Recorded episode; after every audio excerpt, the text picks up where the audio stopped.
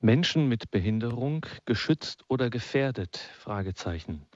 Grüß Gott und guten Abend zum Standpunkt bei Radio Horeb, sagt Ihnen aus dem Berliner Horeb-Studio Gregor Dornes. Ich freue mich, Sie durch die kommenden 90 Minuten begleiten zu dürfen, durch eine Sendung, in der wir anlässlich des heutigen Europäischen Tages der Gleichstellung von Menschen mit Behinderung vielleicht nicht die, aber doch einige profunde Antworten auf die Frage bekommen werden, Menschen mit Behinderung geschützt oder gefährdet. Wenn Sie jetzt denken, oh, das betrifft mich gar nicht, jedenfalls nicht direkt, weit gefehlt. Dieses Thema betrifft uns alle, denn es berührt in seinen Konsequenzen, das kann man ohne Übertreibung sagen, die Fundamente unserer Gesellschaft und gehört zu den großen und unbestechlichsten Indikatoren für ihren realen Zustand. Aber wenn Sie dann noch denken, na, heute im zweiten Jahrzehnt des 21. Jahrhunderts sind wir doch auf dem bestmöglichen Iststand angekommen, dann sollten Sie erst recht dranbleiben. Menschen mit Behinderung in unserer Gesellschaft, das ist allemal ein Thema, auch und gerade hier und jetzt im Europa des Jahres 2013. Und dass wir uns auf eine spannende Sendung freuen können, das verdanken wir unserem heutigen Gast, der dazu nun wirklich eine Meinung hat. Es ist Robert Antretter, politischer und öffentlicher Tausendsasser, dessen großes Engagement der letzten Jahrzehnte dem Schutz des menschlichen Lebens im Allgemeinen und den Rechten, der Gleichbehandlung, der Unterstützung von Menschen mit geistiger Behinderung im Besonderen gilt. Er ist uns am Telefon zugeschaltet. Grüß Gott und guten Abend, Herr Antretter. Grüß Gott und guten Abend, Herr Dornis und liebe Hörerinnen und Hörer. Liebe Hörerinnen und Hörer, ich habe jetzt die undankbare Aufgabe, Herrn Antretter vorzustellen. Warum undankbar? Ähm, wenn man eine solche Vita hat wie Herr Antretter, dann ist es äh, zwangsläufig, dass man ganz wesentliche Dinge auch auslassen muss. Ich versuche es trotzdem. Robert Antretter ist Jahrgang 1936. Er erlernte die ehrwürdige Kunst des Schriftsetzens. Er wurde 1968 Landesgeschäftsführer der baden-württembergischen SPD und für die zog er dann, also für die SPD, 1980 in den Bundestag und blieb dort 18 Jahre. Ein Schwerpunkt seiner politischen Arbeit war die Europapolitik. So wurde er unter anderem Vizepräsident der Parlamentarischen Versammlung des Europarates, dessen Ehrenmitglied er dann auch wurde. Und ein weiterer Schwerpunkt kristallisierte sich alsbald in seiner politischen Arbeit heraus. Fragen, Probleme rund um die sogenannte Bioethik, also Fragen des Lebensrechts, Lebensschutzes. Ja, und so begann 1998 dann auch das Jahr, in dem er aus dem Bundestag ausschied nach fünf äh, Legislaturen seine Laufbahn im Vorstand der Bundesvereinigung Lebenshilfe e.V., der Selbsthilfevereinigung Elternfach- und Trägerverband für Menschen mit geistiger Behinderung und ihre Familien. Ja, und deren Bundesvorsitzender war Robert Antretter dann von 2000 bis 2012. Heute ist er ihr Ehrenvorsitzender. Und Robert Antretter gehört, Sie können sich das denken, natürlich zu den Menschen, die ordentlich Würdigungen, Ehrenmitgliedschaften und Auszeichnungen erhalten haben. Darunter unter anderem das Bundesverdienstkreuz erster Klasse. Und, Achtung, halten Sie sich fest, der päpstliche Gregoriusorden ist auch dabei, die höchste Ehrung dieser Art, die die katholische Kirche bereithält. Und last but not least, auch das darf hier nicht unter den Teppich fallen, wie man vom früheren Bundesgeschäftsführer der Bundesvereinigung Lebenshilfe e.V. erfahren kann, gehören Sie, Herr Antretter, oder sind Sie der beste Korrekturleser, den es gibt? Vor Ihnen, so sagt er, sei kein Tippfehler sicher. So, es müssten noch tausend andere Dinge gesagt werden, aber dann ist es 21.40 Uhr. Der Moderator hat eine lange Laudatio gehalten und Robert Antretter ist nicht einmal zu Wort gekommen in dieser Standpunktsendung bei Radio Horeb, in der wir ja der Frage nachgehen wollen, Menschen mit Behinderung geschützt oder gefährdet. Herr Antretter, mit Ihrer Erlaubnis mal ganz von vorn, damit wir das Ganze richtig verstehen. Was ist denn nach allgemeinem Verständnis und Recht eine Behinderung? Eine Behinderung ist eine Beeinträchtigung, äh, die kann körperlicher Art, kann geistiger Art sein. Wir bezeichnen zum Beispiel Menschen mit Down-Syndrom. Früher hat man mongolide Menschen gesagt, also Menschen mit Down-Syndrom oder man sagt auch medizinisch korrekt Trisomie 21 bezeichnen wir als schwerbehindert. Äh, dabei muss man aber sehen, dass diese Menschen auf vielen Gebieten unglaublich viel leisten können. Das kann von äh, ganz hervorragenden äh, Musikern gehen bis zu Malern, die, äh, deren Gemälde hohe Preise erzielen und die sich häufig auch weil sie nicht so sehr in der Lage sind, auf andere Weise zu kommunizieren, eben etwa mittels der Kunst, mittels der Malerei sich ausdrücken. Bei körperbehinderten Menschen ist es klar, das sind Menschen, die in einem Rollstuhl sind oder einen vielleicht ein Bein nachziehen oder keine Arme haben.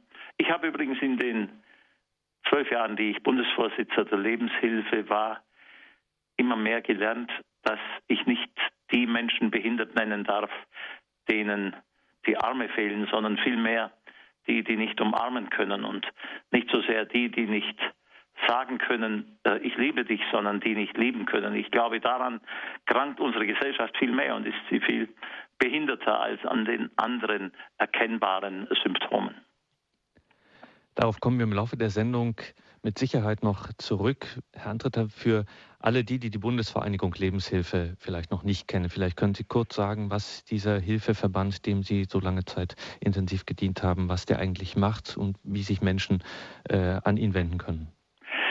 Die Bundesvereinigung Lebenshilfe wurde vor 55 Jahren im Sommer gegründet, also 1958, interessanterweise von einem Niederländer. Dieser Niederländer war im Rahmen äh, der Nachkriegsarbeiten äh, und äh, äh, des Umgangs mit Menschen, die bei uns dann aufgenommen wurden, die entweder Gefangene waren äh, oder aus den KZs kamen, äh, kam dieser Niederländer nach Deutschland. Dr. Tom Mutters, er lebt, wir haben erst seinen 96. Geburtstag gefeiert. Und der hat gesehen, dass äh, es bei uns ein ganz sonderbares Verhältnis vor allem zu den geistig behinderten Menschen gibt. Dies lag daran, dass eben in der Nazizeit doch etwa, man hat keine genauen Zahlen, aber man darf von 350.000 geistig behinderten und psychisch beeinträchtigten Menschen ausgehen, die ermordet wurden im Rahmen der T4-Aktion. Diese T4-Aktion, damit hat, äh, haben die Nazis das an den geistig und überwiegend geistig behinderten und psychisch beeinträchtigten Menschen ausprobiert, was sie dann anschließend bei den Juden und Sinti und Roma perfektioniert haben. Er hat dann also sich mit einer kleinen Gruppe von Menschen zusammengetan. Übrigens, man muss der Ehrlichkeit halber sagen, es waren auch Ärzte darunter, die keine äh, ganz einwandfreie Rolle im Dritten Reich gespielt haben, die aber gesagt haben, ich will jetzt etwas gut machen. Und dann kamen Eltern dazu, kamen Journalisten dazu und so wurden innerhalb kurzer Zeit äh, sind viele zig Ortsvereine entstanden. Heute, nach 55 Jahren, haben wir etwa 500 Ortsvereine und 3000 Einrichtungen, äh, Schulen, Wohneinrichtungen, Werkstätten für behinderte Menschen und betreuen etwa eine Million Menschen, mittelbar oder unmittelbar, und äh, haben na, geschätzt etwa 100 30.000 hauptamtliche Mitarbeiter und mindestens ebenso viele Ehrenamtliche. Jeder kann sich an die Lebenshilfe wenden. Äh, unsere Bundesgeschäftsstelle ist in Berlin. Die andere Bundesgeschäftsstelle, die mehr die Verwaltung macht, ist in Marburg. Äh, und an jedem größeren Ort kann man sagen, also in jedem Kreis Deutschlands gibt es gewiss auch eine Lebenshilfe für Menschen mit geistiger Behinderung. Sie haben gleich am Anfang schon gesagt, dass Sie bei der Lebenshilfe einiges gelernt haben. Äh, und rückblickend haben Sie auch mal gesagt, eine der größten Überraschungen, als Sie dorthin kamen, sei es gewesen, festzustellen, wie wenig Sie bis zu diesem Zeitpunkt von Menschen mit geistiger Behinderung wussten. Was war das zum Beispiel? Ja, weil ich eben aufgewachsen bin. Übrigens, wenn ich eine ganz kleine Korrektur nennen Sie es Eitelkeit einfügen darf, es war alles korrekt, was Sie gesagt haben. Auch, dass ich ziemlich pingelig bin als früherer Korrektor, aber dem sei es geschuldet, dass ich sage, ich bin nicht Jahrgang 36, sondern 39. Das mögen Sie mir verzeihen. Mit 74 ist man vielleicht ein bisschen eitler, was die Jahre betrifft. Ich bin aber ein, in der Kriegsgeneration. Also äh, äh ich war sechs Jahre, als der Krieg zu Ende war. Und ich habe in meinem Umfeld eben erlebt, wie Eltern, obgleich noch Kind, wie Eltern ihre Kinder, wenn sie behindert waren, versteckt haben. Wenn sie dann abtransportiert wurden, hat man das in der Kleinstadt äh, nicht so sehr mitbekommen. Äh, da gab es diese grauen Busse, wie ich später erst erfuhr, mit denen dann geistig behinderte Menschen abtransportiert und, und dann eben vergast wurden. Und äh, dieses, äh, dieses Erlebnis, das Wissen, ohne dass man es selbst gesehen hat, hat mich dazu gebracht äh, oder hat uns eigentlich nicht viel wissen lassen über Menschen mit geistiger Behinderung. Erst dadurch, dass dann Lebenshilfe übrigens natürlich auch äh, Diakonie, Caritas, ja, äh, und andere später die Anthroposophen, Körperbehindertenverband, erst als die wieder tätig wurden und sich äh, die Eltern sich auch bekannt haben zu ihren behinderten Kindern, sie nicht mehr versteckt haben, äh, da bekam man dann erst mit, was so Möglichkeiten und Grenzen sind. Und wenn man dann sich intensiv mit dem, äh, dem Leben geistig behinderter Menschen, also wie es bei mir eben war, geistig behinderter überwiegend, befasst, dann merkt man, dass die ein unglaubliches Potenzial auch haben.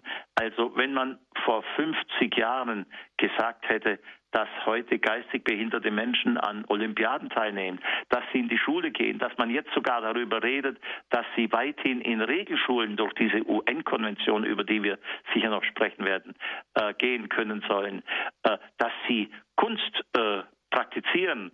Äh, ich kenne eine Cellistin, die Katharina Reichelt aus dem Saarland, die begleitet manchmal unsere Parlamentarierabende. Das ist eine junge Frau mit Down-Syndrom, die spielt uns Solosonaten von Bach äh, in unseren Veranstaltungen.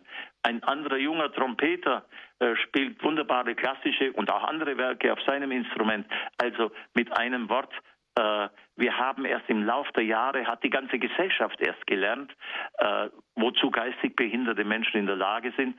Und einer, der natürlich dann zwölf Jahre das gemacht hat, wie ich, der hat ja jeden Tag irgendwo eine Einrichtung besucht oder sagen wir jede Woche zwei, dreimal gewiss äh, eine Einrichtung besucht oder ist zu Eltern, ist zu Familien gegangen und hat gesehen, dass diese Menschen zu weit, weit mehr fähig sind, wenn man sie nur fördert, als man lange Zeit geglaubt hat. Und ein Begriff für diese Förderung, der immer wieder fällt in der aktuell in unseren Zeiten, ist ein ganz zentraler Begriff geworden.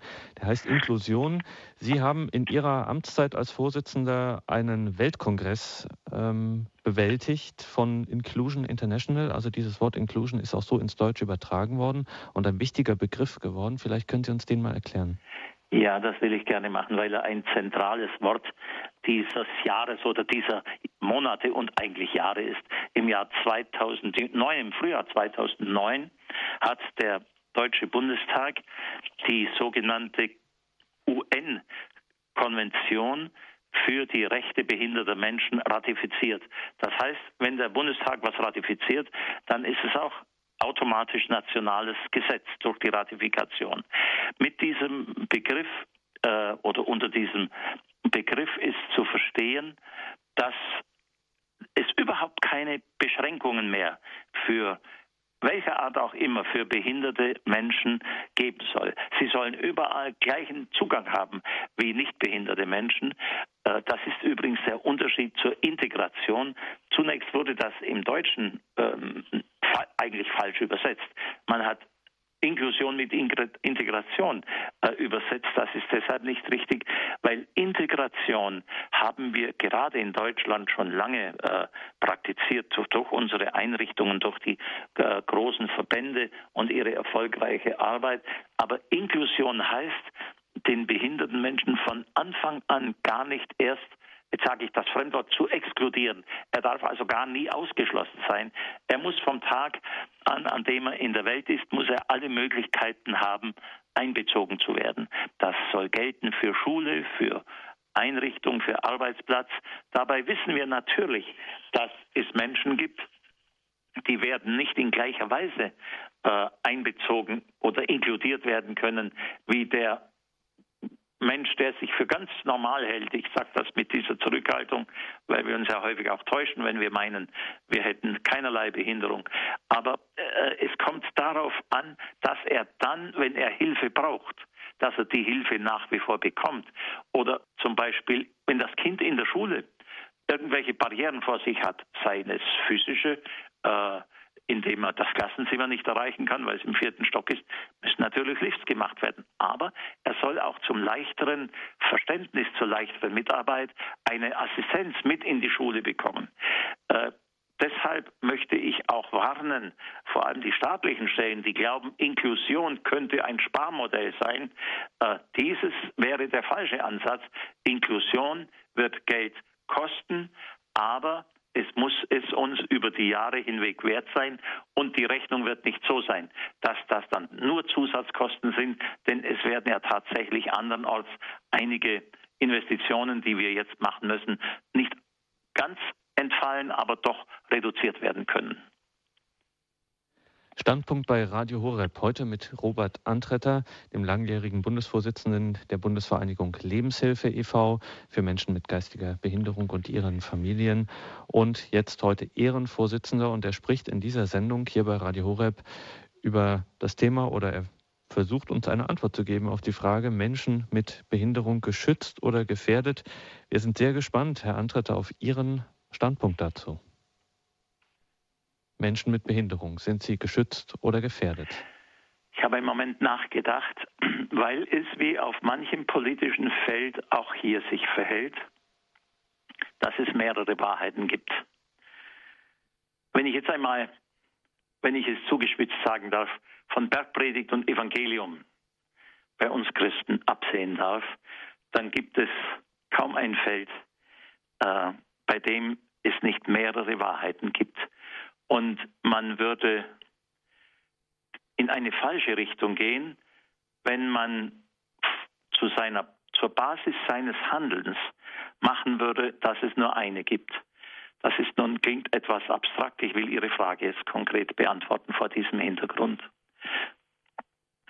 Wir haben eine große Zahl, und das ist auch äh, natürlich etwas, was wir gelernt haben aus den Nazi-Morden, eine große Zahl von Einrichtungen. Die Menschen werden betreut, vielleicht in Deutschland, also wie kaum in einem anderen Land.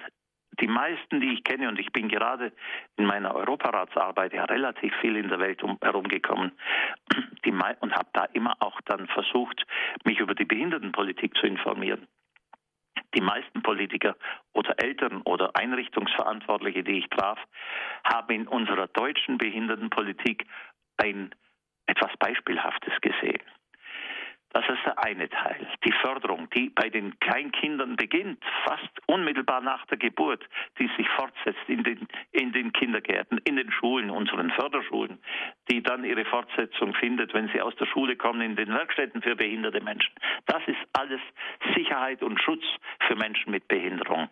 Gleichzeitig stellen wir in der Medizin eine Entwicklung fest, die den Menschen, äh, die immer mehr den perfekten Menschen postuliert, die das Ziel ausgibt, als könne es ewige Jugend, ewige Gesundheit, ja manche sagen sogar ewiges Leben geben. Dies äh, ist eine Gefahr deshalb, weil je mehr behinderte Menschen oder nein, je mehr Menschen äh, perfekt gemacht werden können. Oder weil man immer mehr nicht behinderte Menschen selektiert. Umso mehr wird es in der Gesellschaft eine Meinung geben, äh, dass perfektes Leben möglich sei. Und diese, diese Vorstellung, diese Hybris, dieser Wahn, wird dazu führen, dass dann die Menschen, die es noch gibt, und das werden nach wie vor unglaublich viele sein, dass die sich eher der Geringschätzung der Gesellschaft ausgesetzt sehen. Das halte ich für eine große Gefahr. Deshalb stimmt Gefährdung und Schutz gleichermaßen. Ich will es mit diesen, diesen, äh, diesen, diesen äh, diese Frage, die Antwort mit einer äh, Zahl abschließen. In Deutschland leben etwa 8 Millionen schwerbehinderte Menschen. Davon sind nur, sage ich jetzt, 4,5 Prozent, also rund 400.000 Menschen von Geburt an behindert. Das zeigt, dass viele erst im Lauf ihres Lebens durch Unfälle, durch Krankheiten oder andere Schicksalsschläge in eine Situation kommen, in der ihnen plötzlich bewusst wird, dass sie mit einer Behinderung leben müssen. Man tut aber so durch etwa äh, indem man die Präimplantationsdiagnostik anpreist. Ich bedauere, dass der Bundestag sie beschlossen hat.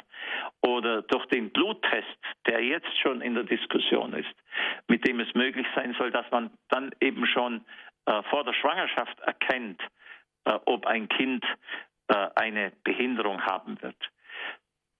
Durch diese biomedizinischen Möglichkeiten erweckt man den Eindruck, als ob Behinderung überhaupt nicht mehr nötig wäre.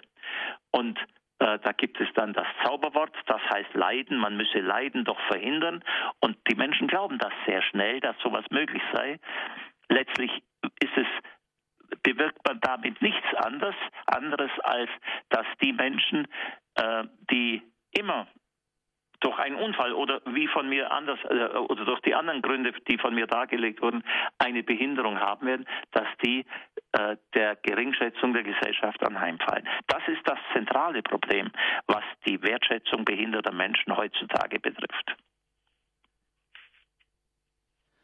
Standpunkt bei Radio Horeb. Wir sprechen mit Robert Antreter über das Thema Menschen mit Behinderung geschützt oder gefährdet. Herr Antreter, jetzt haben Sie gesagt, Leiden verhindern. Das hört sich ja aber doch im ersten Moment nach einem ziemlich hehren und guten Ziel an.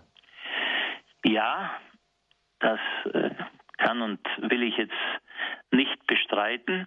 Leidvermeidung ist ein Zauberwort der Bioethik.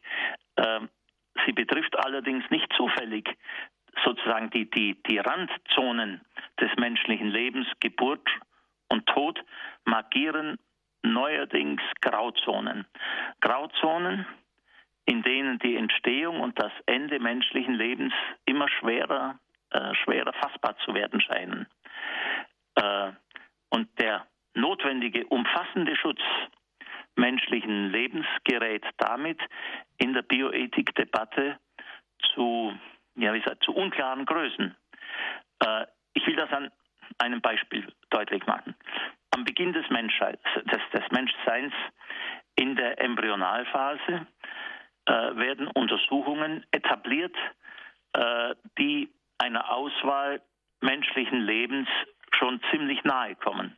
Zum einen werden Rufe nach der von mir schon erwähnten Präimplantationsdiagnostik laut. Zum anderen wird die pränatale Diagnostik, also die vor, vorgeburtliche Untersuchung, zu einem immer mehr ausgeweiteten Instrument.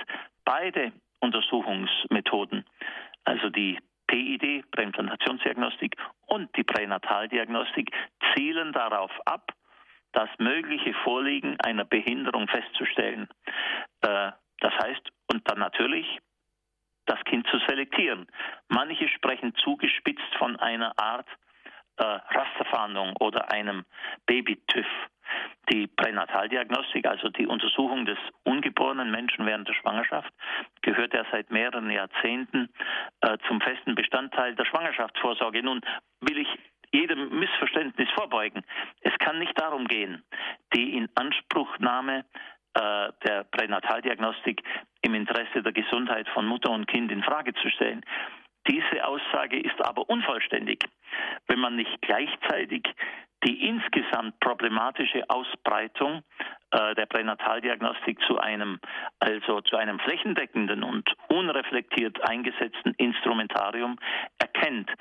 Äh, einst äh, als Ausnahme für sogenannte äh, Risikoschwangerschaften gedacht, ist sie nun die Regel. Die Pränataldiagnostik dient heute in erster Linie dazu, nach Auffälligkeiten zu suchen und in solchen Fällen die Frage nach einem Schwangerschaftsabbruch aufzuwerfen. Therapeutische Ansätze spielen dabei mittlerweile nur äh, eine eine untergeordnete Rolle. Man könnte die Beispiele aber fortsetzen. Äh, äh, auch die aktuellen Auseinandersetzungen über rechtliche Grenzen zulässiger Sterbehilfe nehmen innerhalb der Ethikdebatte zu. Bezugspunkte dieser Diskussion sind dann auch zumeist Bilder des Sterbens auf Intensivstationen, sind Vorstellungen von Geräten, die das Leben bzw. das Sterben verlängern. Und es geht um die Angst vor einer anonymen Apparatemedizin, die das ich, wenn ich es jetzt schreiben würde, würde ich sagen, die das Leid Leid in Anführungszeichen setzen, verlängern. Diese Fragen sind nicht zuletzt äh, durch die in den Niederlanden und Belgien verabschiedeten Gesetze zur aktiven Sterbehilfe wieder aktuell. Und wir hören auch aus den Niederländern, aus, aus den Niederlanden klagen, dass äh, die eigentlich ärztlich bestätigte Erlaubnis sozusagen zum Suizid, dass die schon äh, so liberal in Anführungszeichen gehandhabt wird, dass Menschen, also bei denen man sicher sein könnte, dass sie in kurzer Zeit wieder lebensfroh wären und auch wieder, da geht es dann meistens um psychisch kranke Menschen, wieder gesund wären oder halbwegs auch wieder Lebensfreude hätten, äh, dass die dann die Bewilligung bekommen, es muss ja ärztlich sozusagen genehmigt sein, die äh, den Freitod zu wählen.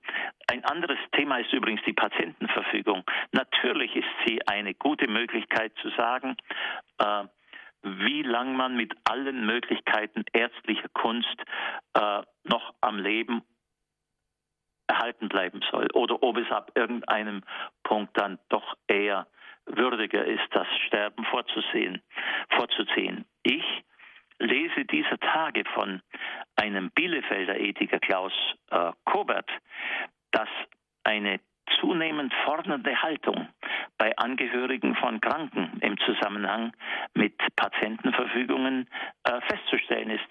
Die, die meisten gewiss vertreten den Willen der Patienten in einer sehr angemessenen Form. Äh, aber manche treten so äh, Kobert zunehmend fordernd auf. Also er schreibt da in einem Beitrag, äh, äh, ich zitiere das, häufig wählen die Angehörigen schon mit der Verfügung in der Hand und verlangen, dass wir sofort alle medizinischen Maßnahmen einstellen. Äh, es gebe äh, also so die Konsequenz zieht oder die Analyse trifft Herr Kobert, es gebe eine Tendenz zu sagen, das ist doch kein Leben mehr, wenn jemand anderes entscheidet, das sei kein Leben mehr, kommen wir in eine ganz gefährliche äh, Kategorisierung, so sagt er, und diese Meinung teile ich. Ich war immer der Ansicht, dass es nicht nur das Thema für sich genommen äh, äh, problematisch, gerade auch natürlich für uns Christen problematisch sein kann.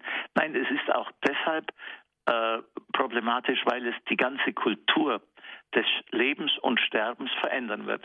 Wenn ich zum Beispiel mir vorstelle, ich habe das mal in einer Sit als in einer Rede im Europarat in Straßburg gesagt, äh, ich stelle mir vor, wenn es das Gesetz flächendeckend gäbe, ich komme äh, Samstag, so wie ich das gerne mache, auf den Markt, kaufe ein, wenn ich zu Hause bin, treffe Leute, freue mich und dann begegnet mir eine Nachbarin und man fragt sich halt so, wie geht es?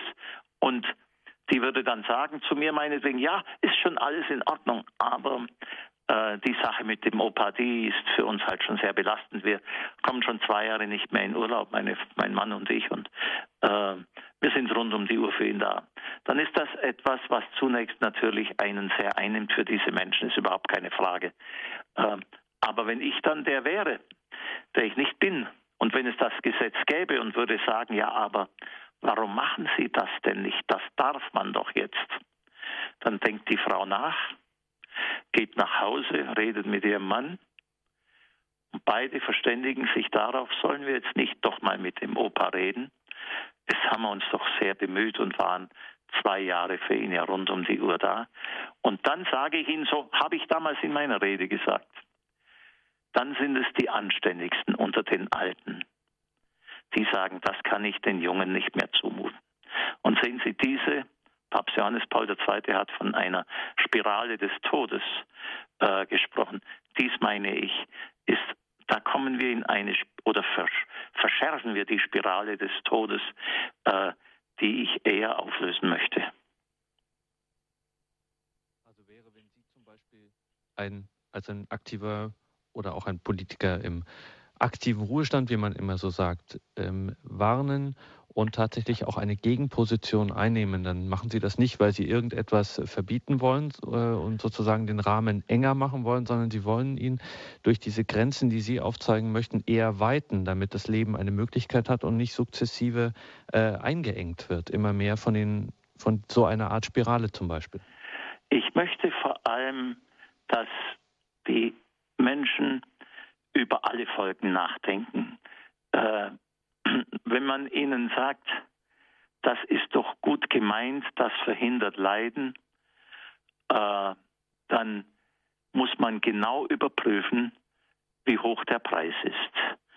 Ob doch das Leid verhindern für, verhindern für wenige nicht ein viel größeres Ausmaß an Bedrückung und an, ja, an, an, an Todesselbstverständlichkeit auf diese Welt zukommt. Darum geht es mir. Man muss nicht unbedingt immer gleich verbieten, aber einsichtig machen.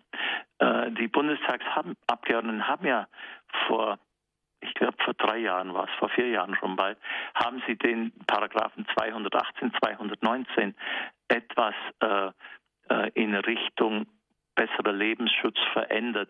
Es reicht noch nicht aus.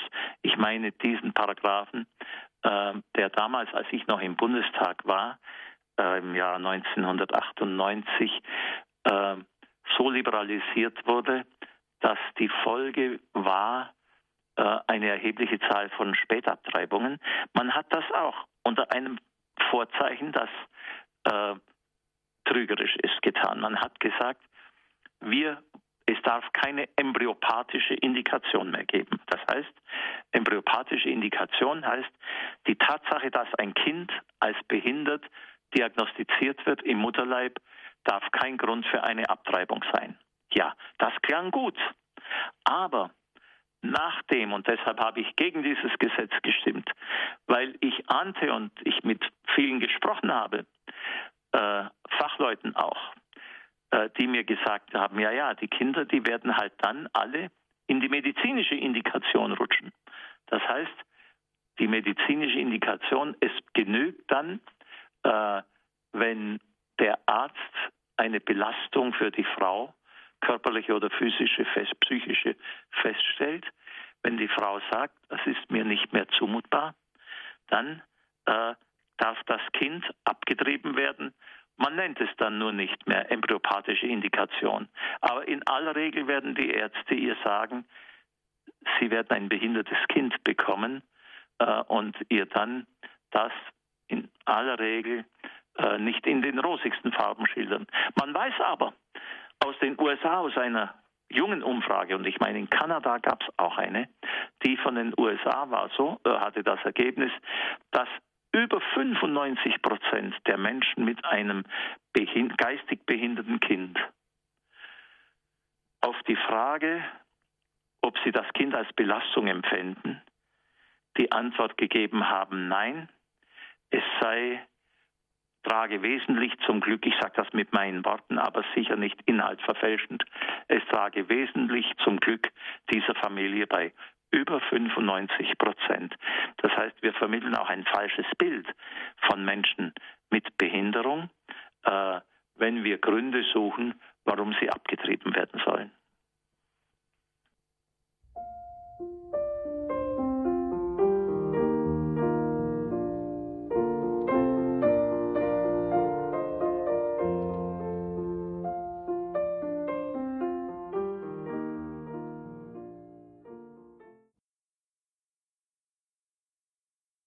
Menschen mit Behinderung geschützt oder gefährdet? Über diese Frage sprechen wir mit Robert Antretter von der Bundesvereinigung Lebenshilfe e.V., langjähriger Bundestagsabgeordneter für die SPD in verschiedenen politischen und öffentlichen Funktionen tätig auf dem Gebiet gerade des Lebensschutzes, aber auch der Unterstützung von Menschen mit geistiger Behinderung, deren Familien und wie das Ganze aussehen kann. Darüber möchte ich jetzt mit ihm sprechen. Herr Antretter, Sie haben es vorhin schon ein wenig erwähnt. Diese UN-Konvention aus dem Jahre 2009, wo das äh, ratifiziert wurde vom Deutschen Bundestag und dann hier geltendes Recht wurde. Naja, und dann so ein Ratifizieren ist immer das eine, aber das praktische Umsetzen ist das andere. Was hat sich denn seither getan? Also die Konvention sieht ja vor, dass auf allen Ebenen äh, die Umsetzung äh, vonstatten geht, dass äh, äh sich Kommunen Bundesländer, Bundesrepublik und alle Länder natürlich, die zur UN gehören, äh, an die, äh, die, die, diese, um, die Umsetzung dieser Konvention äh, vornehmen. Und das geschieht in Deutschland sehr gewissenhaft äh, auf allen Ebenen. Auch Unternehmen sollen, äh, sind aufgefordert, sich daran zu halten. Nun besuche ich ab und zu Schulen. Ich halte die Schulen äh, neben den Betrieben für den schwierigsten Teil, vielleicht sogar den, jedenfalls den sensibelsten Teil. Denn es heißt nichts anderes, als dass äh, behinderte Kinder möglichst in allen Schulen bis zum Gymnasium in Regelschulen gehen können dürfen. Also möglichst aus den Förderschulen herauskommen sollen. Nun muss man unterscheiden. Äh, das wird für sehr viele körperbehinderte Kinder möglich sein. Vielleicht für die meisten. Bei den körpergeistig Behinderten, also Mehrfachbehinderten, wird es schon etwas schwieriger sein. Aber bei den Kindern mit geistiger Behinderung, auch da ist weit mehr möglich wahrscheinlich, als wir heute noch glauben. Aber da müssen wir auch wachsam sein, dass sie nicht neuen Belastungen ausgesetzt werden. Ich habe am Beginn dieses Teils meiner Antwort gesagt, dass ich manche Schulen besucht habe. Und das mache ich auch künftig. Ich will sehen, wie das funktioniert. Und da musste ich zunächst sehen, da ich eher skeptisch war, dass das Positive überwiegt. Da gibt es eine Schule hier an meinem Wohnort äh, in Backnang. Da kommen jede Woche mehrere Schüler, mehrfach, aus einer benachbarten Stadt aus der Förderschule einer benachbarten Stadt und werden mit den Regelschulkindern unterrichtet. Es kommt ein eigener Lehrer dazu als Assistenz zum Klassenlehrer. Und nun habe ich da, bin ich zwei Stunden in der Klasse gewesen und habe mir das genau angeschaut. Ich war überrascht, äh, positiv wie liebevoll die, ich sage es der Einfachheit halber, nicht behinderten Kinder mit den Behinderten, und hier handelt, handelt es sich fast ausschließlich um geistig behinderte Kinder, wie die mit den geistig behinderten Kindern umgehen. Meine Sorge war, dass äh, da auch Mobbing stattfände. Nicht in einer Zeit, in der doch bei den, die, bei den Kleinen auch schon äh, Designerklamotten eine Rolle spielen äh, in der Wertschätzung untereinander, da könnte es doch auch mal sein, dass dann eine körperliche oder gerade hier geistige Benachteiligung oder Beeinträchtigung äh, zu einem negativen Kriterium wird. Dies habe ich, gut, das waren zwei Stunden, aber die Lehrerin sagte mir und der Betreuungslehrer, der dabei war, nein, nein, das sei die Erfahrung, die Sie, die Überraschung, die Sie auch äh, gemacht hätten, äh, diese positive. Nun muss man aber sehen, das ist ein Teil. Es gibt anderes. Äh, ein Lehrer, mit dem ich gestern sprach, aus einer anderen Schule, irgendwo anders, aus einer Realschule, der hat ein autistisches Kind, ein Mädchen, mit etwa, ich meine 14, 15 war sie, die hat er ein bis zwei Jahre in seiner Klasse gehabt. Die Klasse war einverstanden. Er hat sich dieser Aufgabe unterzogen. Und das Mädchen war in Mathematik sehr begabt oder ist sehr begabt. Mathematik, auch in Englisch ist sie gut mitgekommen. Ihr, ihr Defizit war, sie konnte sich nicht sprachlich vermitteln. Oder kann sie nicht. Sie konnte sich aber über Computer äußern.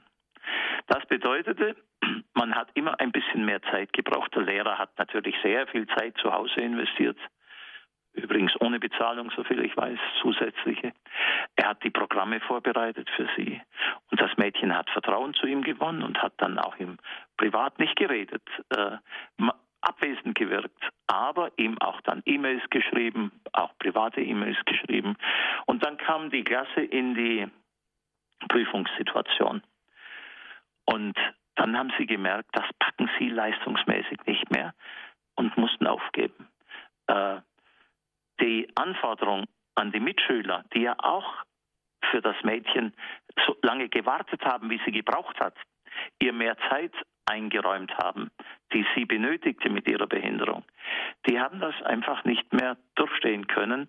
Dann musste dieses Projekt abgebrochen werden. Äh, sie hatte, obgleich sie einen Assistenten hatte, Assistenten. Aber man sieht an diesem Beispiel, es hat wahrscheinlich Grenzen, was Menschen mit geistiger und vielleicht auch schwererer psychischer Beeinträchtigung betrifft. Eine Mutter aus einer kirchlichen katholischen Förderschule äh, hat ihr Kind in die Regelschule geben wollen, hat es durchgesetzt. Diese, äh, sie war vier Jahre in der Regelschule. Und als dann die Entscheidung anstand, wo sie im nächsten Schuljahr hinkommen soll, hat die Mutter und das Kind gewollt, dass sie an eine Förderschule kommt. Warum? Das Kind ist vier Jahre lang ganz gut mitgekommen. Aber es wurde zu keinem Kindergeburtstag eingeladen. Das kann man jetzt als, wenn man nicht nach der strengen Lehre geht und sagt, ja, ja, äh, äh, das, dafür wird es alles für alles eine Regelung geben.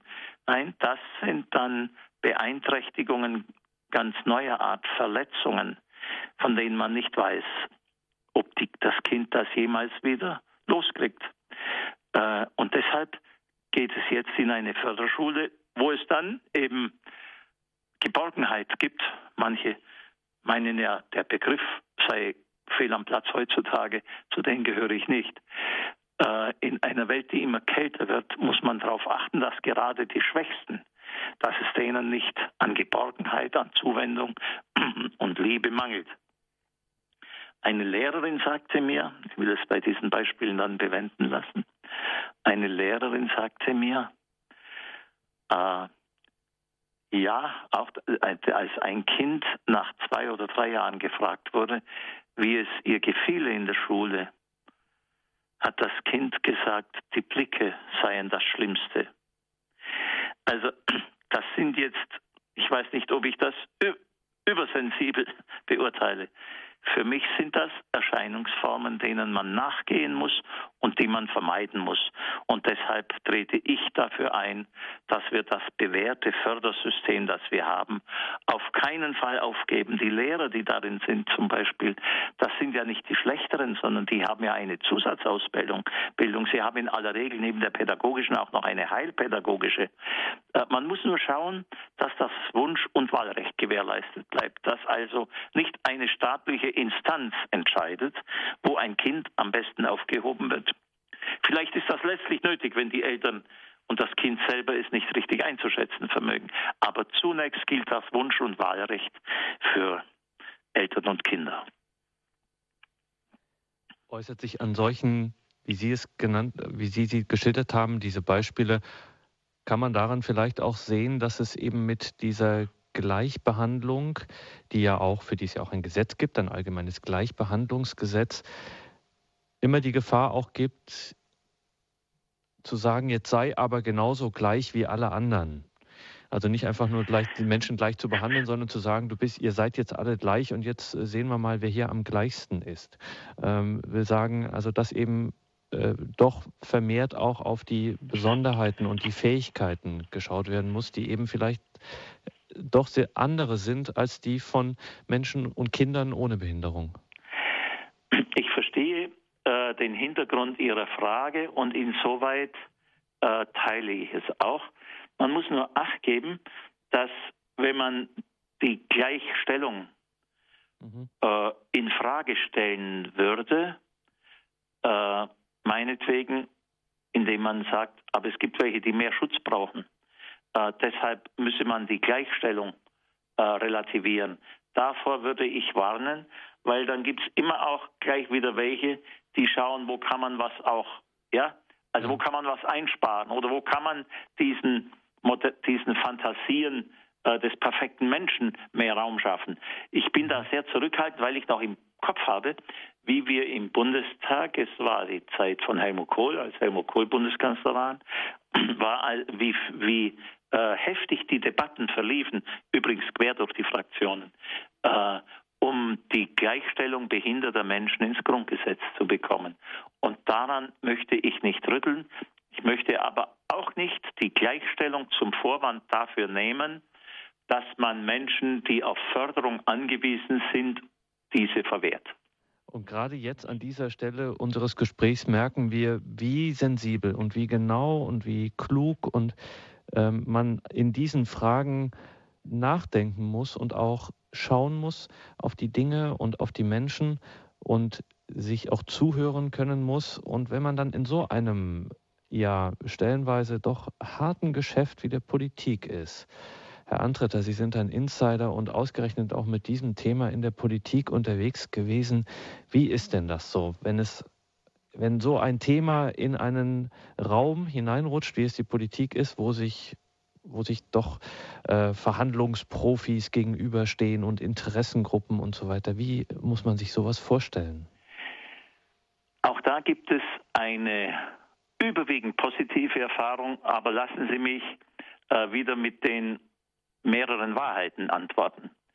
Die positive Erfahrung ist die, dass es unter den deutschen Politikern wahrscheinlich eine überaus große Zahl gibt, die sich ihrer Verantwortung, auch der historischen Verantwortung übrigens, oder vielleicht sogar vor allem, gegenüber behinderten Menschen bewusst ist, so wie sie sich der historischen Verantwortung gegenüber äh, den damals rassisch verfolgten und ermordeten Menschen bewusst ist, also Juden sind die Roma, äh, so sind sie sich auch ihrer Verantwortung gegenüber behinderten Menschen bewusst.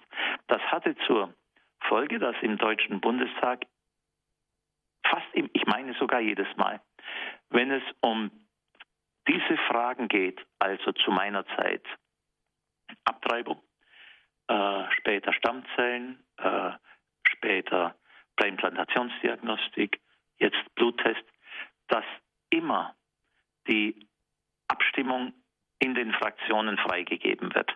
Damit will ich nicht sagen, dass äh, die, jeder Abgeordnete immer das tun müsste, was die Fraktion beschließt. In, an, äh, ansonsten.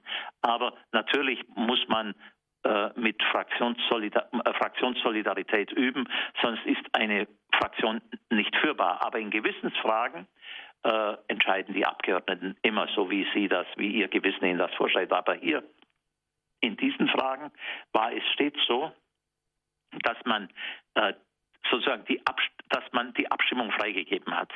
Also ich habe mehrfach zum 218 geredet, anders als die Mehrzahl meiner Fraktion gestimmt hat. Und dies war bei Christdemokraten ähnlich. Äh, die letzte Abtreibungsdebatte, von der ich schon sprach, also äh, die im Juni 1998, da hat eine Mehrheit des Bundestags CDU wie SPD, es war die Kanzlerschaft Kohl, anders gestimmt, als ich das für richtig gehalten hätte.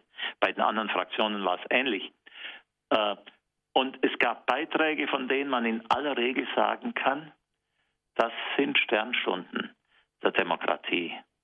Äh, große Momente der parlamentarischen Demokratie. Das ist das eine.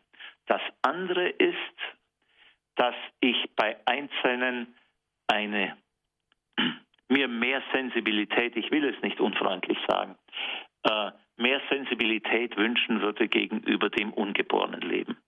Schauen Sie, wir haben die Debatte in der heutigen äh, Lesung heute früh, war die Rede von der Beschneidung im Judentum. Ich erinnere mich durch Lektüre, ich bin ja nicht mehr im Bundestag, äh, wie sensibel manche mit diesem Thema Beschneidung, was die Integrität des Kindes betrifft, umgegangen sind und sich geäußert haben. Also äh, als ob das eine erhebliche Beeinträchtigung der Integrität des Kindes sei, wenn es beschnitten wird. Ich will mich jetzt dazu nicht äußern. Ich glaube, dass hier das kulturelle, religiöse Gut die Belastung überwiegt. Das ist meine persönliche Haltung. Äh, aber wenn ich dann diese ganz sensiblen hörte, was das Kind betrifft, und sehe, dass sie, wenn es sozusagen um die finale Verletzung der Integrität, nämlich den Tod im Mutterleib des Kindes geht, dass da diese Sensibilität fehlt, dann wundere ich mich, dann würde ich gerne mit denen reden und würde sagen, hast du dir das mal überlegt, wie äh, beschützend du auf der einen Seite bist und auch ein religiöses Gut äh, in Frage stellst und auf der anderen Seite äh, räumst du nicht ein, dass das Lebensrecht des Kindes auch einen hohen, für mich übrigens höchsten Anspruch hat. Das sind die beiden Wahrheiten, denen man auch, die, auch auf diesem Feld begegnet. Ich habe übrigens den Eindruck, dass die Abgeordneten auf, auch auf diesem Gebiet in den letzten Jahren immer sensibler geworden sind. Insofern würde ich sagen, insgesamt eine eher positive Entwicklung. Weil Sie dieses Thema von sich aus angesprochen haben, Sie sind natürlich auch äh, bekannt geworden dadurch, dass Sie 1992, als diese äh, Regelung, sogenannte Regelung zum Schwangerschaftsabbruch äh, debattiert wurde und auch abgestimmt wurde, nach der Wiedervereinigung wurde das ja notwendig, die Neuregelung des 218. Da waren Sie mit einem weiteren Kollegen aus Ihrer Fraktion die beiden einzigen in Ihrer Fraktion, die mit Nein gestimmt haben. Und wenn ich Ihnen jetzt so zugehört habe, dann waren Ihre letzten Worte Ihrer Rede damals, die Sie gehalten haben, da haben Sie gesagt, bei diesem schwierigen Thema wäre ich lieber in Ihrer Mitte, also in der Mitte Ihrer Fraktion. Äh, aber haben Sie gesagt, ich bin dankbar, dass ich nicht das Gefühl haben muss, aus Ihrer Mitte ausgeschlossen zu sein. Ja. Das war so, ja? Ja, genau. Mhm. Das habe ich gesagt, weil das ein ganz ein, äh, ein harter Tag und auch die Tage davor für mich nicht einfach waren. Immer wenn man die Fraktion in so Fragen, wo es um so vieles geht, äh, dann nicht, wenn man nicht die Grundlinie der Fraktion teilt, dann ist das ja für ein Jahr nicht leicht. Und ich war der Meinung, da musst du aber auch reden. Und da habe ich dann aber wiederum Erfahrungen gemacht, die wirklich auch sehr freundschaftlich waren. Über die Fraktionsgrenzen hinweg, aber auch, also ich will der Kollegin, es ist fast privat, aber ich, ich will das jetzt äh, auch dieses Bild einer Kollegin vermitteln, die mir zur Seite gestanden ist. Die war im gleichen Ausschuss wie ich, stimmte anders. Sie ist von Beruf Moralphilosophin gewesen, hat über Kant promoviert und hat zum Schwangerschaftsabbruch eine andere Haltung als ich eingenommen. Äh, sie hat mich im Ausschuss noch gefragt, als wir am Vormittag uns trafen, ob ich wirklich bei meiner Haltung bleiben würde. Ich habe ihr gesagt, dass ich überhaupt gar nicht anders könne bei meiner, bei meinen Prinzipien, bei meinen katholischen Prinzipien äh, und vielleicht auch, wenn man das Wort Humanismus in diesem Fall auch noch dazu nehmen darf. Dann hat sie, dann dachte ich, na gut, jetzt hast du vielleicht eine Freundin weniger. Und sie kam dann nach dem Mittagessen, rief, besuchte mich, sie mich im Büro, fragte, ob ich Zeit hätte und sagte, ich äh, wollte heute mit meiner Familie in Urlaub fahren, die sind schon da, aber ich möchte äh, jetzt an diesem Tag bei dir bleiben. Äh, und das hat mich überrascht, weil wir waren eigentlich nicht so eng äh, befreundet, aber eben eine gute freundschaftliche Kollegin war Wir haben fachpolitisch gut zusammengearbeitet. Dachte ich, das wundert mich jetzt, aber war sogar eher noch skeptisch, was sie wohl im Schilde führe. Das tut mir heute leid. Und jedenfalls hat sie dann äh, gesagt, zeigst du mir deine Rede mal? Dann habe ich ihr meine Rede gegeben. Ich war zögernd, weil ich einfach, ja, äh, ich, ich traute dem Frieden nicht ganz. Und dann habe ich gesagt, warum willst du die eigentlich haben? Du bist ja ganz anderer Meinung. Dann hat sie gesagt, du, aber ich möchte, dass du da äh, das, was du sagst, dass du da auch in ein paar Jahren noch dazu stehen kannst und vielleicht kann ich dir auch einen Rat geben. Gut, sie hat mir nicht viel Rat gegeben, aber einige Punkte hat sie mir gesagt und das war es mir jetzt im Nachhinein noch wichtig, wo ich vielleicht mit meiner Fraktion und den anderen aus den anderen Fraktionen, die dafür waren im Gegensatz zu mir, vielleicht etwas unfreundschaftlicher oder kritischer einfach umgegangen wäre, als es meiner sonstigen Beziehung zu anderen Kollegen äh, angemessen gewesen wäre. Da hat sie mir guten Rat gegeben. Dann ist sie da geblieben, bis ich die Rede gehalten habe. Und dann ist sie gleich los, konnte mich gar nicht mehr bedanken, das habe ich dann später getan. Und mit ihrem Mann und den beiden Kindern in die Ferien gefahren. Die haben schon gewartet, es war dann nachts um halb zwölf Uhr. Das war ein sehr schönes Erlebnis. Ich sage das, weil die Menschen häufig kein gutes Bild von den Abgeordneten haben. Dass ich dann also was die menschliche Seite betrifft. Es kam dann einer, der auch anders gestimmt hat als ich, der spätere EKD-Ratsvorsitzende oder Präses der Evangelischen Kirche Deutschland, nicht Ratsvorsitzende, Dr. Jürgen Schmude, früherer Justizminister, ist auf mich zugelaufen und hat gesagt, das war ein Beitrag zur politischen Kultur, den du gerade abgeliefert hast. So, jetzt äh, bitte um Entschuldigung, das ist jetzt schon Eigenlob, aber ich wollte eben auch skizzieren, wie menschlich es zugehen kann, gerade in schwierigen Situationen, dass ich dann einige äh, wertschätzende Briefe auch von sehr konservativen äh, Christdemokraten und christlich-sozialen Kollegen bekommen habe, äh, hat mich natürlich darüber hinaus gefreut. Und das würde ich die Wertkonservativen nennen. Und gerade bei so einem wichtigen Anliegen, wie Sie es vertreten, dass das Lebensschutzes und Lebensrechtes sind natürlich diese menschlichen äh, Kontakte und Wertschätzungen äh, von ganz enormer Bedeutung. Man braucht sie. Ja. Standpunkt bei Radio Horeb. Liebe Hörerinnen und Hörer, wir sprechen heute über das Thema Menschen mit Behinderung, geschützt oder gefährdet? Fragezeichen. Und unser Gast ist Robert Antretter von der Bundesvereinigung Lebenshilfe e.V. An dieser Stelle müssen wir uns leider verabschieden von den Hörerinnen und Hörern auf der Münchner UKW-Frequenz. Sie können aber weiter bei uns bleiben über Kabel, DRB Plus, Satellit und so weiter, natürlich auch im Livestream.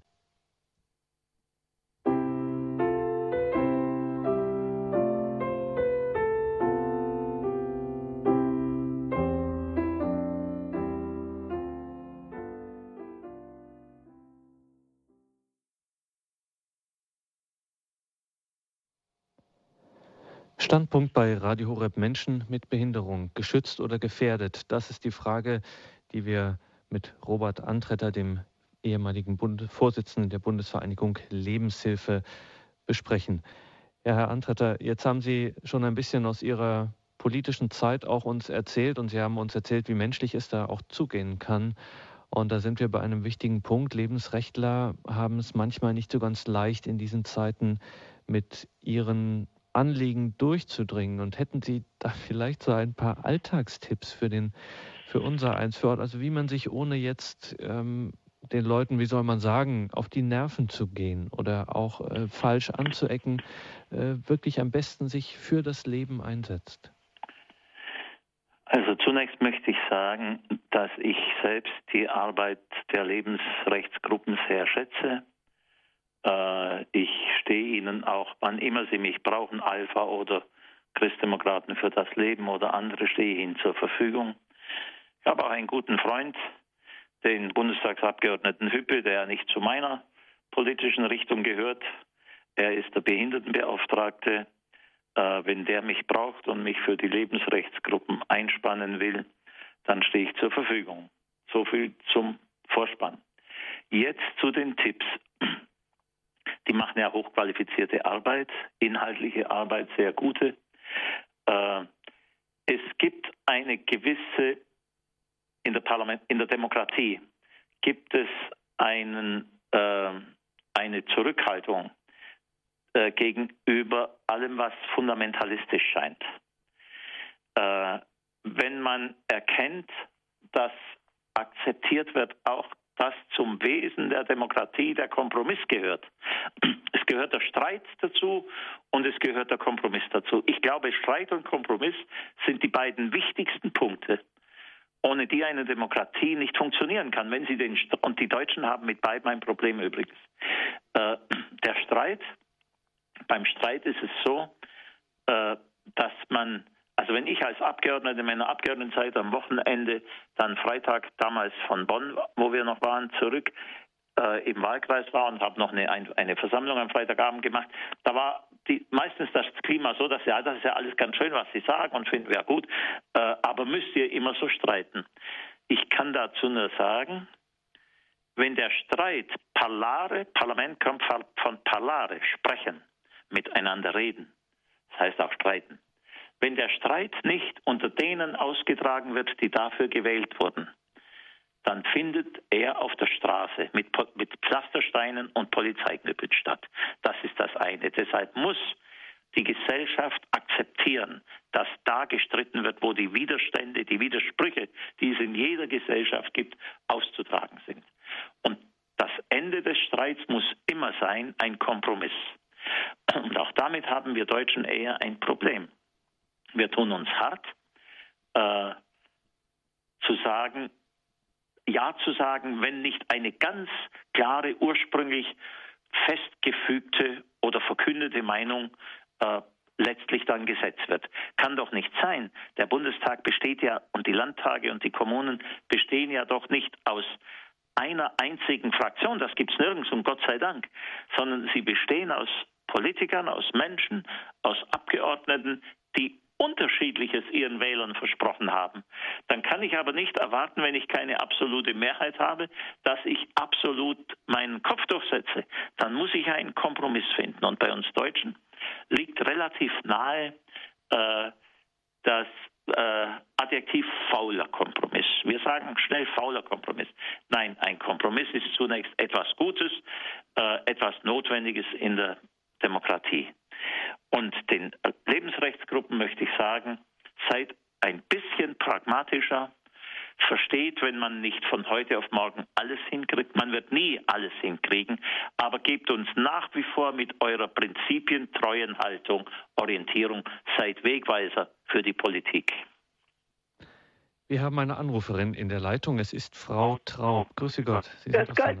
Also ich habe jetzt den Vortrag kalt und es war erstens mal interessiere mich für die. Ich bin Krankenschwester gewesen, habe auch viel mit solchen Sachen zu tun gehabt. Und zwar habe ich gearbeitet mit Korea Huntington. Weil Sie kennen Sie das? Ja, ja. Im Volksmund sagt man Feitstanz. Ja, genau. Und da habe ich äh, mit denen gearbeitet und habe also Folgendes äh, festgestellt, dass man die Menschen anerkennt, ihre auch probiert, wo sie ihre Fähigkeiten haben, dass man sehr gute Fortschritte machen kann. Ja. Die sind also, das ist ja so, die, die, die, äh, die gehen runter mit der Verständigung und gehen, bauen ab. Sie selber merken das auch und sind also damit auch ziemlich depressiv. Aber wenn ich mit denen gearbeitet habe, die haben so gut mitgemacht. Auch der Arzt, der hat einen Neurologen, der hat sie Medikamente eingestellt und da haben wir sehr gute Arbeit gemacht. Dem kann ich nur zustimmen. Das ist meine Erfahrung auch. Danke auf jeden Fall für Ihren Anruf und Ihr, äh, ja, man muss es so sagen, Ihr Zeugnis, das Sie gegeben haben aus Ihrem Leben, aus Ihrer beruflichen Tätigkeit. Genau das ist es, äh, worauf wir hier auch an einigen Stellen hinaus wollten. Vielen Dank dafür. Herr Kreuz ist am Telefon. Grüße hm. Gott. Ja, grüß Gott, hier ist Fabian Kreuz. Hallo. Und zwar, äh, ich möchte mich zunächst mal äh, bedanken für die Sendung, Herr Dornis und Herr Andretter. Und äh, dann möchte ich äh, aufmerksam machen auf eine ähm, Bürgerinitiative, eine europäische Bürgerinitiative, die gerade läuft. Das wissen Sie sicherlich besser wie ich. Ähm, ich habe es erst vor ein paar Tagen äh, festgestellt. Äh, da geht es also darum, dass die EU sich an ihr eigenes Recht hält und die Finanzierung sämtlicher Aktivitäten beendet, welche zur Tötung menschlicher Embryonen führt. Äh, Herr Dorn, vielleicht können Sie noch mal sagen, wer, wer steht jetzt hinter dieser Aktion? Wer ist das?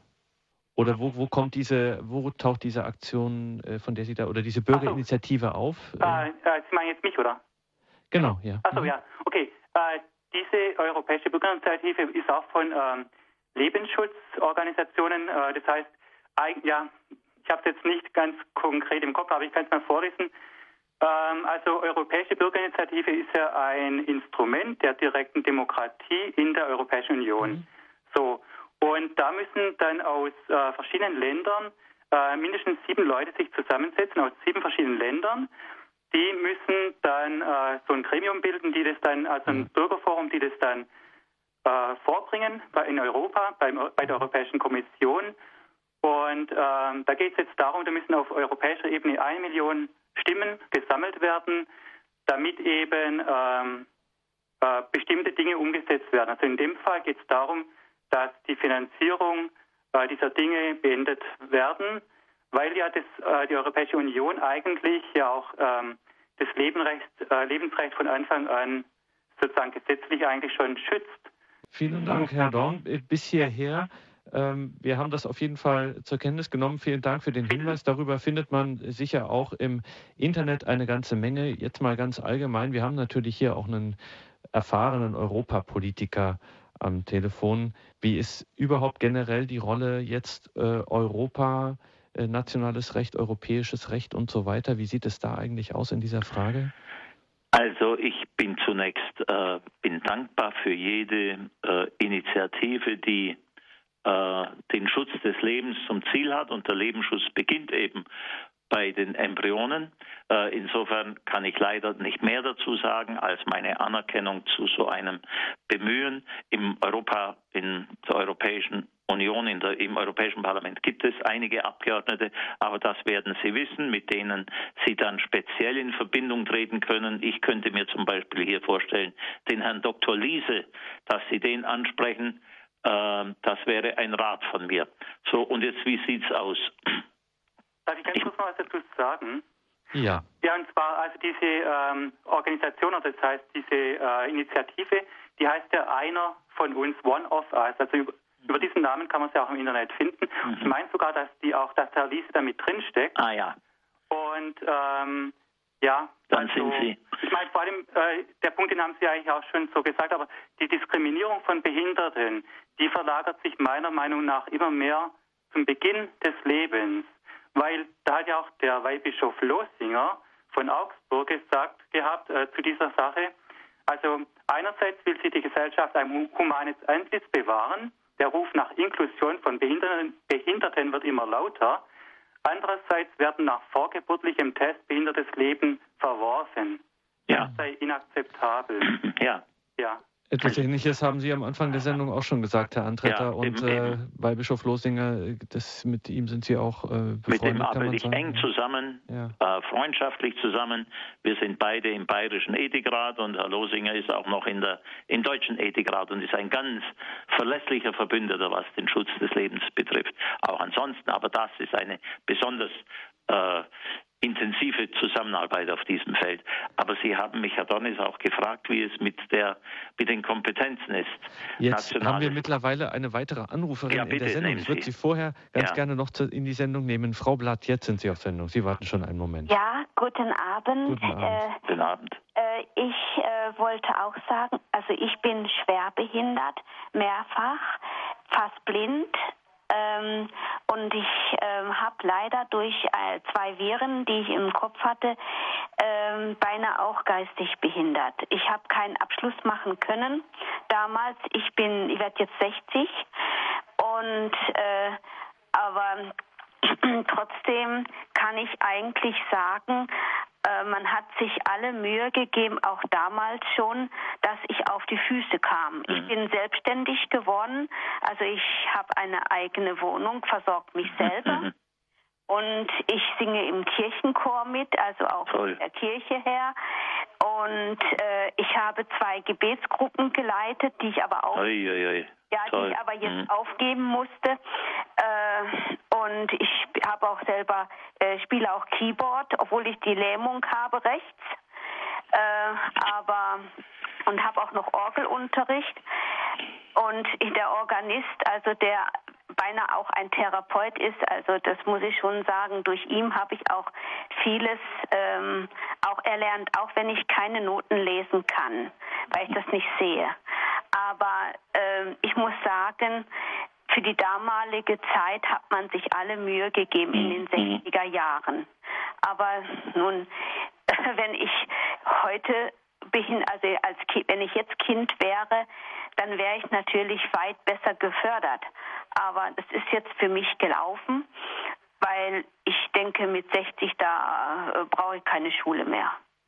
Das ist ja ganz toll, was Sie aus Ihrem Leben gemacht haben. Ähm, da denke ich an ein Wort von Papst Paul VI., der gesagt hat, die Menschen glauben den Zeugen mehr als den Lehrern. Und heute Abend bin ich der Lehrer und Sie sind die Zeugin und ich kann Ihnen nur danken es ist, und Sie beglückwünschen dazu, wie Sie Ihr Leben gemeistert haben. Aber ich glaube, man darf auch den Menschen danken, das tun Sie auch, die Ihnen auf diesem Weg geholfen haben. Alles Aber Gute für Sie. Leicht, leicht war es nicht. Das kann ich mir denken.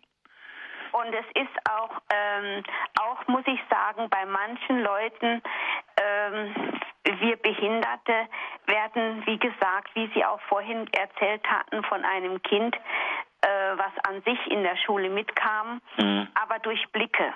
Ja. Und das erlebe ich natürlich auch und viele ja. andere Behinderte auch, auch mhm. als, auch als Erwachsene. Mhm. Das ist leider nun einmal so. Aber ich denke, man muss versuchen, darüber zu stehen, weil äh, denn die Leute wissen oft selber nicht, äh, was sie da sagen oder was sie tun. Denn keiner kann sagen, ich bleibe mein Leben lang gesund, gesund und dynamisch und was ich noch alles.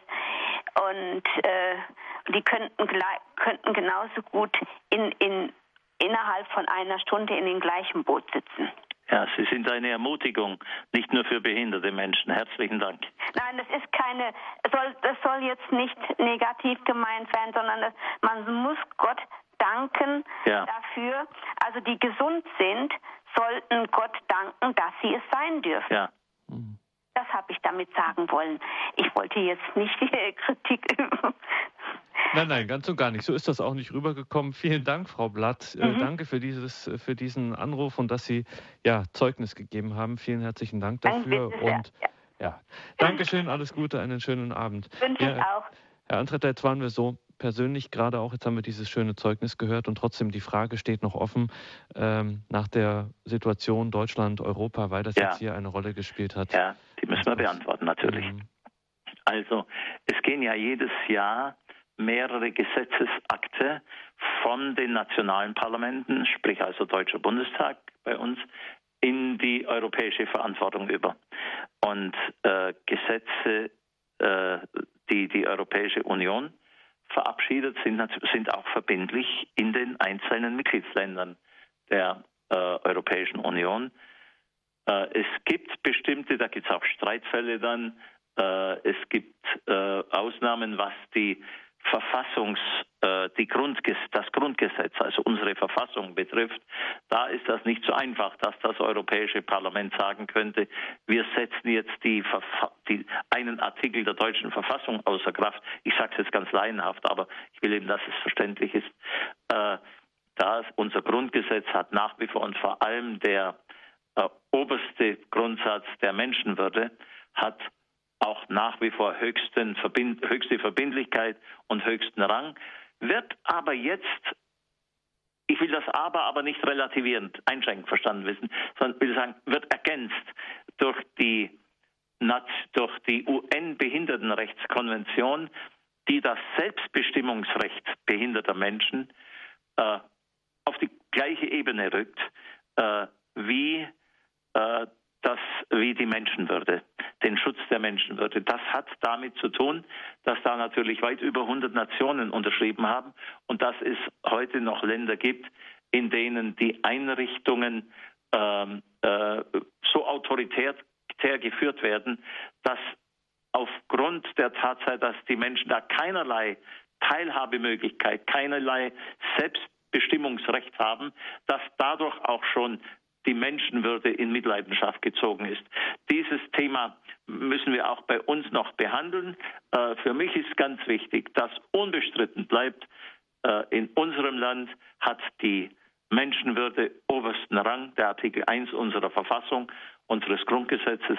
Aber wir müssen auch lernen, dass auf dem Gebiet der Selbstbestimmung behinderter Menschen, der Teilhabe, noch manches möglich ist, was auch bei uns zu verwirklichen sein wird. Wie ist denn so Ihre Zukunftsprognose? Wir leben ja in Zeiten, in denen Kassen chronisch klamm sind, in denen permanent gesagt wird, na dafür haben wir kein Geld. Und es ist andererseits so, dass Menschen mit einem erhöhten, vielleicht sogar mit einem sehr hohen Hilfebedarf, das heißt natürlich auch immer, hier muss in bestimmte Initiativen investiert werden und dafür haben wir das Geld nicht. Wie setzt man da die bestmöglichen Mittel durch? Da muss ich zunächst eine politische Forderung äh, ansprechen, von der ich glaube, dass sie diesem Thema einigermaßen diesem Problem zu Leibe rücken könnte, dass äh, äh, diese politische Forderung der Behindertenverbände und auch einiger äh, Staatsregierungen, zum Beispiel die Landesregierung Nordrhein-Westfalen mit Frau Kraft an der Spitze und die Regierung des Freistaats Bayern mit Herrn Seehofer an der Spitze haben schon äh, im Bundesrat Initiativen eingebracht, die eine neue Struktur der gesamten Behindertenhilfe vorsehen. Äh, wenn wir davon ausgehen, dass man etwa 12,5 Milliarden Euro jährlich äh, an Aufwendungen für äh, die gesamten Unterstützungsleistungen für behinderte Menschen benötigt, dann kann man, dann ist es aber jetzt so, dass einen unvertretbar großen Teil, mittlerweile nicht mehr vertretbar großen Teil Städte und Gemeinden zahlen müssen und auch Landkreise. Je nach Land ist das unterschiedlich. In Bayern sind es auch die Regierungsbezirke, woanders Kommunen, Städte, Landkreise also.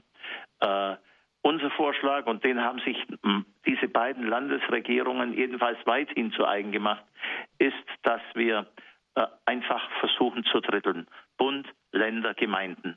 Dann kommen auf den Bund Mehrkosten zu bei den Ländern wird es, da habe ich jetzt keine Berechnung, äh, aber die, die äh, äh, Kommunen werden in jedem Fall entlastet werden. Die könnten das nämlich nicht auf die Dauer schultern. Und dies vor dem Hintergrund einer Entwicklung, die ich gerne, äh, wenn ich darf, zum Schluss noch ansprechen möchte.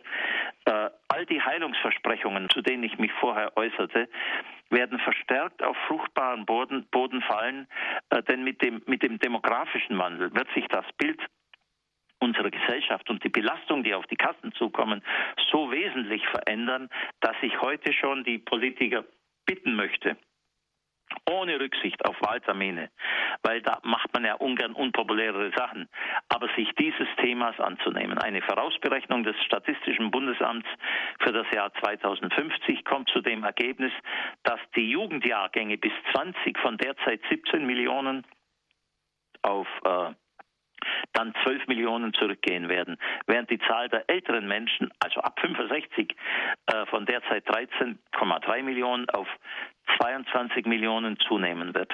Man kann sich vorstellen, was dies für unsere äh, an Herausforderung äh, für unsere Kassen bedeutet. Eine wachsende Zahl älterer und damit auch krankheitsanfälliger Menschen muss versorgt werden. Äh, dieser absehbare demografische Wandel wird sich also in den kommenden Jahrzehnten geradezu dramatisch auf der Ein- und Ausgabenseite äh, der gesetzlichen Kranken- und Pflegeversicherung auswirken. Ich kann nur appellieren an die Politik, sich dieses Themas rasch anzunehmen und es nicht dabei bewenden zu lassen, dass man das Problem aufzeigt, sondern Schritte zu tun, die einigermaßen Hoffnung geben, dass wir dieses Thema in den Griff bekommen. Standpunkt bei Radio Horeb. Wir sprechen mit Robert Antretter über das Thema Menschen mit Behinderung geschützt oder gefährdet. Unsere Sendung neigt sich langsam dem Ende zu. Wir haben jetzt viel auch über Politik gesprochen, aber auch viel Persönliches gehört. Herr Antretter, das ist eine letzte Frage zum Schluss. Wir stellen uns jetzt einfach mal vor, ich bin ein Bekannter aus Ihrem Ort, aus Ihrem Wahlkreis und ich komme in Ihr Wahlkreisbüro und sage, Hilfe, Herr Antretter, meine ähm, Tochter ist nach Hause gekommen. Sie hat die Diagnose, dass ihr Kind, mit dem sie schwanger ist, äh, schwer behindert sein wird und sie ist verzweifelt. Sie sitzt bei uns auf der Couch wimmernd und sagt, ich werde das nicht packen, ich werde das nicht packen, ich weiß nicht, wie mein Leben da weitergehen soll. Was soll ich ihr sagen? Sie machen mir es nicht leicht zum Schluss, weil ich äh, selber nie in der Situation war. Meine Frau und ich haben vier Kinder und fünf Enkel und äh, ich hoffe dennoch, dass ich in der Situation mich so verhalten hätte, wie ich es auch äh, jetzt mir erlaube, doch zu empfehlen für diesen hypothetischen Fall, auch wenn er konkret wäre, äh, das Leben mit einem Menschen mit Behinderung, und das sagt meine Erfahrung mit vielen Tausenden, die ich kennengelernt habe als Bundesvorsitzender der Lebenshilfe, ist weitaus glücklicher und erfüllter als ein nicht behinderter Mensch oder ein Mensch, der nicht mit behinderten Menschen täglich zusammenlebt, es sich vorstellen kann. Es gibt viele Gründe zu sagen, nimm das Kind an. Einer ist zum Beispiel, so haben wir uns geschützt und so hat, meine verheiratete Tochter äh, es gehalten. Sie hat eben nicht äh, diese Möglichkeiten der Pränataldiagnostik etwa in Anspruch genommen. Aber auch das steht mir nicht zu, dazu aufzurufen. Ich sage nur, wie es in meinem persönlichen Umfeld war. Und die Untersuchung, die ich vorher von den Vereinigten Staaten zitiert habe, die gibt mir ein Stück weit die Sicherheit, dass ich so einen Rat auch als Nicht-Betroffener geben darf. Danke, Robert Antretter, für diese Standpunktsendung, dass Sie uns Ihre Zeit geschenkt haben zu diesem so wichtigen Thema, wie wir im Verlauf der Sendung bemerken und erfahren durften. Danke für diese Sendung. Danke auch Ihnen, liebe Hörerinnen und Hörer, für Ihr Dabeisein, vor allem, dass Sie sich auch an der Sendung beteiligt haben. Wenn Sie mehr zum Thema erfahren wollen, schauen Sie auf die Homepage der Lebenshilfe e.V., ganz einfach lebenshilfe.de. Diese Sendung wird auch wieder als kostenlose CD zur Verfügung gestellt. Natürlich entweder mit einem Klick zu bestellen auf horeb.org oder telefonisch unter der deutschen Nummer 08323 96 75 120 und natürlich morgen im Laufe des Tages können Sie sich die Sendung dann auch auf horeb.org auf Ihren heimischen Computer im Podcast downloaden oder dort anhören. Danke an Ingrid Seiringer, die in dieser Sendung die Regie hatte. Nochmals Dank, Herr Antretter. Auch Ihnen herzlichen Dank allen für Ihr Wirken, Ihr Gutes. Sie haben uns äh, versprochen und wir sind sehr dankbar darüber, äh, dass Sie ein Gebet mitgebracht haben in diese Sendung, dass Sie äh, zum Abschluss der Sendung noch für uns und mit uns beten.